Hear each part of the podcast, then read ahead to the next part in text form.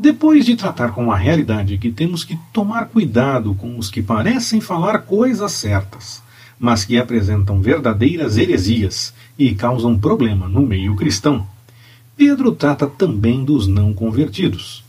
Lembra da rebelião dos anjos, da destruição de Sodoma e Gomorra, do dilúvio. Com esse argumento, o apóstolo se preocupa com a necessidade de conversão diante do Senhor, de deixar o erro, o caminho de pecado, passar a buscar mesmo a vontade do Senhor e viver para agradar a Ele e somente a Ele. Há exemplos de sobra de punição quando se deixou de lado a vontade do Senhor. Por isso, precisamos olhar para esses exemplos e, com temor e tremor, buscar o entendimento das coisas do Senhor e viver dessa forma, como convertidos, deixando o caminho do pecado.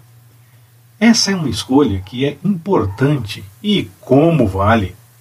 Jesus pagou o preço para deixarmos de lado a nossa melhor vontade para experimentarmos o melhor do Senhor.